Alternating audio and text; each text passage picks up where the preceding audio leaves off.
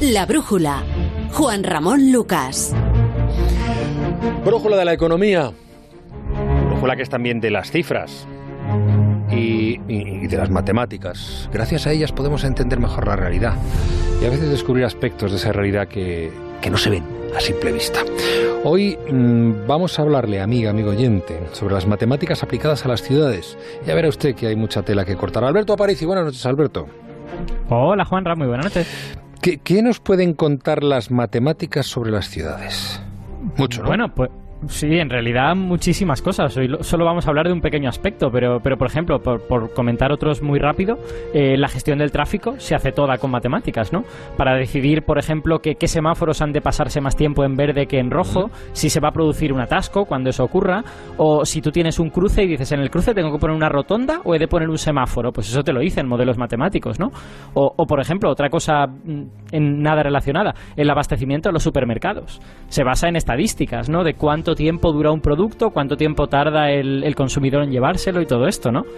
Pero, pero bueno, hoy vamos a hablar de otra cosa completamente diferente, que es de las poblaciones de las ciudades, que también vienen regidas por las matemáticas. ¿Sabías? Porque yo, yo me he enterado esta semana, a mí yo esto no lo sabía. ¿Sabías que sistemáticamente, en todos los lugares del mundo y en todas las épocas, las poblaciones de las ciudades siguen un patrón? Ah, cuando dices poblaciones, te refieres a, a los habitantes. El número de habitantes. El número de habitantes, bien. Sí. Eh, vale, ¿y qué patrón es ese? Bueno, pues el, el, patrón, yo sí que lo conocía, me, me sonaba, es la ley de Zipf, que, que en realidad no... Sí, de, es, es, un, es un ma, creo que es un matemático alemán, no estoy seguro, o, o suizo, nunca, nunca me acuerdo, eh, de principio del siglo XX. Eh, ah, no, es un lingüista, exacto, espera, espera, a... porque Sí, es un lingüista, porque esta ley proviene de la lingüística. Y de eso eh, podríamos hablar otro día, ¿no? Porque en la lingüística esta ley se aplica a, a, las palabras y cómo de comunes son las palabras. Pero, aplicada a las ciudades, significa lo siguiente. Tú coges todas las ciudades de una región y las ordenas por número de habitantes, ¿vale? La primera, la que con más habitantes, la segunda, la tercera. Bueno, pues lo habitual es que la ciudad con más habitantes tenga el doble que la segunda, tenga el triple que la tercera, tenga cuatro veces más que la cuarta y así sucesivamente, ¿no? Eh, esto, esto también ocurre con las palabras. Si tú ordenas las palabras más, más comunes en una lengua, observas que se sigue también este patrón. Y eso se llama la ley de Zipf. Y sorprendentemente, esto se observa en un montón de países. Cuando, cuando coges solo un país, cuando coges solo una región, mm. cuando coges un continente entero, e incluso se observa en los datos históricos de los últimos dos mil y pico años, que también se ha hecho ese análisis. Claro, eh, la ley de Zipf, en principio, tiene que ver con el lenguaje, con la aparición. Ja de determinadas palabras siguiendo un orden eh, concreto. En España, y volvemos a las ciudades, ¿se cumplirá también? A ver, déjame que abra la Wikipedia. no, mira, ya, ya, lo he buscado, ya lo he buscado ah, vale, esta tarde. Vale, bien, gracias. Tengo aquí los datos para, para, que no lo hagamos así a, a correr prisas. Eh, he mirado eh, en la Wikipedia precisamente porque me parecía lo más cómodo y porque, bueno, se puede ir a lo mejor en 100.000 personas, pero eso no va a ser importante para lo que queremos hacer. He mirado la población en el área metropolitana de las cuatro ciudades ciudades más grandes de España. Son Madrid, Barcelona, Valencia y Sevilla, ¿no? Eh, de hecho, los, los, artículos científicos dicen que es mejor tomar el área metropolitana, porque los límites de las ciudades en la actualidad son, son un poquito arbitrarios, ¿no? En plan de, bueno, pues en esta calle se acaba esta ciudad y empieza la ciudad al lado. Pero en realidad las dos ciudades son como la misma, ¿no? Entonces, mirar el, el área metropolitana es mejor. Y lo que obtenemos en España es lo siguiente. Madrid, área metropolitana, más o menos 6,8 millones de habitantes. ¿Vale? Luego, eh, esta es la que nos marca, digamos, la, la base, la espera, referencia. Espera, ya que ahora me vas a hablar de Barcelona, ahora se incorporan sí. a las 10 de la noche, 9 en Canarias, eh, oyentes de la comunidad catalana. Eh, estamos en la brújula de Onda Cero, estamos en el tiempo de, de Aparici, en el tiempo de la ciencia, y, y estamos hablando de, de esta ley de Fitch, uh -huh. que, que, que, habla de, de, bueno, me voy a repetir otra vez, lo de eh, que eh, eh, si coges todas las ciudades de una región y las ordenas por número de habitantes, lo habitual es que la ciudad más poblada tenga el doble de habitantes que la segunda, el triple que la tercera, cuatro veces más. Luego explicaremos qué sentido tiene todo esto, pero estamos en ello. Exacto. Y permítame, eh, creo que puedo saludar a los compañeros de tertulia de hoy viernes, que son Ricardo Colmenero, buenas noches. ¿Qué tal? Buenas noches. Se incorpora Cataluña y Baleares también. Bien. Eh, eh, Pedro Narváez, buenas noches. Hola, muy buenas noches. ¿Cómo estás? Bienvenido, encantado de saludarte. John Muller, ¿cómo estás, John? Hola, ¿qué tal? Buenas noches. Bueno, y, y Chapu que está aquí. Hola, buenas noches a todos. ¿Vosotros conocíais esta ley de SIPS? No, yo no lo conocía. No, yo de nada. Me he quedado todo loco yo. Yo también, yo sigo, pero sigo luego eh, Aparici me explicará el sentido que tiene todo esto, pero estábamos en la relación de las principales ciudades españolas, su población y eso y la relación entre unos y otras. Exacto. Bueno, de hecho, algún día si queréis hablamos de la ley de Zipf en lingüística, porque por ejemplo, permite distinguir si un lenguaje es natural o inventado, ¿eh? Los lenguajes naturales siguen la ley de Zipf, los lenguajes inventados no. Bueno, es una cosa muy divertida. Pero bueno, vamos a las ciudades. Eh, lo aplicamos a las ciudades de España. Entonces, yo miro a Wikipedia, Madrid, área metropolitana, 6,8 millones de habitantes. ¿Vale?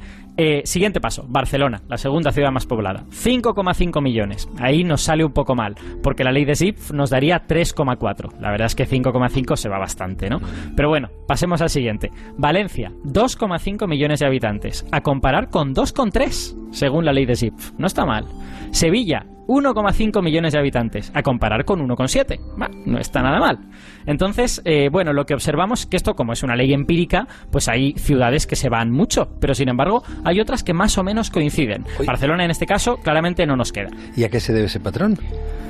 Bueno, eh, precisamente como es una ley empírica, no lo sabemos, simplemente constatamos que esto se da en muchos sitios, pero sí se han propuesto como intentos de explicar a qué se debe. Y el más exitoso eh, históricamente es el del economista Xavier Gavach, que, tiene un nombre catalán pero es francés, eh, y propuso en 1999 que esto se podía entender si las ciudades crecen proporcionalmente a su tamaño.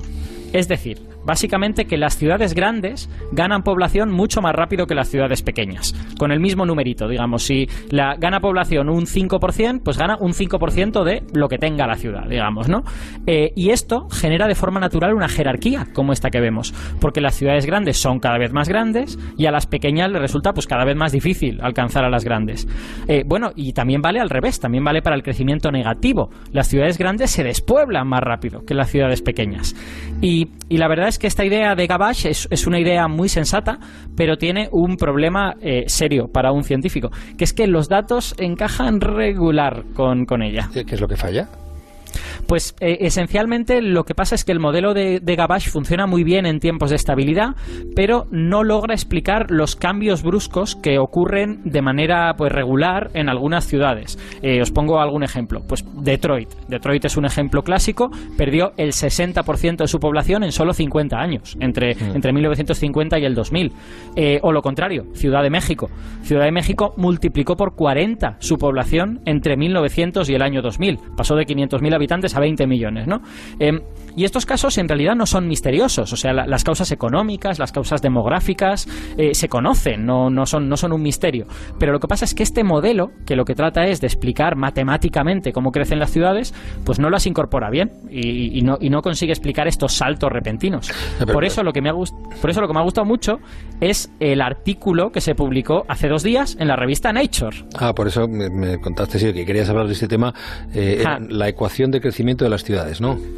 Eso es, eso es. Es un, es un título muy provocador, en mi opinión, para un artículo, porque ya sabéis que los artículos científicos suelen tener nombres muy largos para ser muy específicos y que nadie te acuse de estar haciendo como demagogia y tal. Bueno, este es un, este es un nombre muy rotundo, ¿no? La ecuación de crecimiento de las ciudades. Esto es lo que os vamos a explicar, como si solo hubiera esta, ¿no? Entonces, bueno, los autores también son franceses, se llaman Berbavats y Barthelemy, y eh, la verdad es que yo cuando vi este título dije, desconfío un poco, yo desconfío de los títulos así muy rotundos, digo, ya me quieren colar alguna cosa. Pero oye, eh, leyéndolo, debo decir que presentan un argumento convincente, que hacen mucho esfuerzo por fundarlo matemáticamente, no son solo ideas, sino que hay matemáticas, eh, estadística profunda en lo que dicen, y en fin, sus ecuaciones sí que casan con los datos, a diferencia de las otras. en, qué se basa esa ecuación de crecimiento? Y luego me, me tienes que llevar a explicar al final dónde nos lleva todo esto. ¿eh? Sí, sí, sí, claro, claro, sin duda. Sí, sí, sí. en, qué se basa esa ecuación de crecimiento? Bueno, pues eh, esta, esta, ecuación es un refinamiento de este modelo de Gabais que os he dicho, ¿no? Eh, pero hecho, digamos, con mucha inteligencia. Eh, lo que se sabe desde hace décadas es que la clave de estos cambios bruscos en la población es la movilidad de la población, ¿no? La gente se va de una ciudad porque las empresas cierran, o acude porque ya no hay trabajo en el campo y acude a la ciudad, ¿no? Entonces, su planteamiento es, el modelo de Gabais no está mal, no lo vamos a derrumbar, pero necesitamos incorporar esta cosa e incorporarla de la manera apropiada. Y a lo que dedican muchísimo esfuerzo argumentando las matemáticas de todo esto es que la clave está en la aleatoriedad. que la componente aleatoria asociada a la movilidad es diferente a la componente aleatoria del crecimiento normal vegetativo de la ciudad, digamos. Ya me he perdido. ¿Qué, es componente aleatoria? Eh, eh, vale, no, esto es fácil de explicar, aunque, aunque parezca una palabra un poco complicada. Eh, la componente aleatoria es que los modelos no tratan de predecir lo que hace cada persona. Eso sería imposible porque hay muchas personas y no, y no, no vale la pena, ¿no? Entonces, las personas hacen muchas cosas diferentes y como resultado tenemos unos cambios en la población que algunos años pues van en una dirección, otros años van en otra, porque son la suma de lo que las diferentes personas hacen.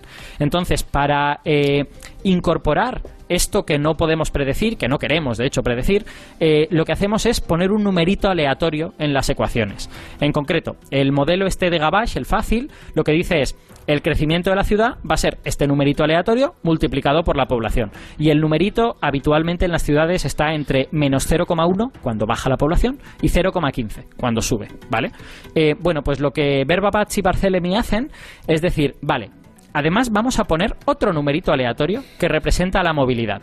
Pero este numerito aleatorio va a ser más variable que el otro. Le vamos a permitir que tome valores más grandes, de manera que se pueda ir mucha gente de golpe o llegar mucha gente de golpe. Y este es el corazón de su idea, que en el crecimiento de las ciudades hay dos fuentes de aleatoriedad. Hay una que está asociada a la movilidad, que es más intensa, y hay otra que está asociada al resto de factores, que es, digamos, más, más contenida, ¿no? Y ahí solo con eso se ajustan los datos y entendemos qué sentido tiene todo esto. Eh, bueno, la, la verdad es que solo con eso consiguen obtener exactamente lo que vemos en las ciudades, que hay saltos de vez en cuando, ¿no? Y, y, no solo se ajustan los datos, sino que encima explica un poquito mejor esta ley de Zipf, porque en su nueva ecuación ellos extraen la ley de Zipf. Ellos de esta ecuación dicen que efectivamente cuando cojas ciudades suficientemente grandes te va a aparecer la ley de Zipf, pero te da más información todavía. Lo que te dicen es, esta ley debería fallar para ciudades pequeñas. Solo debería funcionar para ciudades que son mucho mayores que la media de habitantes, ¿no? Entonces ellos señalan que deberíamos encontrar fallos en esta ley y de hecho pues supongo que eh, ellos señalan algunos estudios en que parece que se encuentran, ahora se habrá de mirar digamos en más detalle. Eh, y yendo ya a lo que tú quieres, que sea que te diga para qué sirve todo esto. Claro. Esto, este tipo de estudios sirven para la planificación de ciudades. O sea, en las, las ciudades no se dejan crecer y se reacciona eh, así en plan de, ostras, ha llegado mucha gente, qué barbaridad. Sino que hay que planificarlas con gente que sean economistas, que sean demógrafos y que sepan, pues más o menos, cuánta gente esperas que llegue en los próximos 10 años, cuánta gente esperas que se vaya, qué tipo de cambios esperas en la industria. Todo esto, en una ciudad bien planificada, tiene que haber un equipo de personas que sepan hacer esto. Si tus modelos de crecimiento de la ciudad son malos, pues tu planificación va a ser regular. Si tus modelos de, crecimiento de la ciudad son un poquito mejores, pues tu, tu planificación va a ser mejor. No sé si va a ser un cambio dramático en nuestra vida, porque para empezar, ya sabéis lo que siempre digo, este es un primer resultado, habrá que comprobar que el primer resultado funciona bien y todo esto. Pero, pero en principio sirve para esto, sirve para hacer una mejor planificación demográfica, que eso es algo que en principio los gobiernos deberían hacer y que de vez en cuando nos enteramos que no hacen y los científicos decimos, pero bueno, pero si este conocimiento existe desde hace décadas, ¿por qué no lo usáis, no? Aparici, amigo, gracias. un abrazo. Cuídate mucho, un abrazo. Chao. Chao.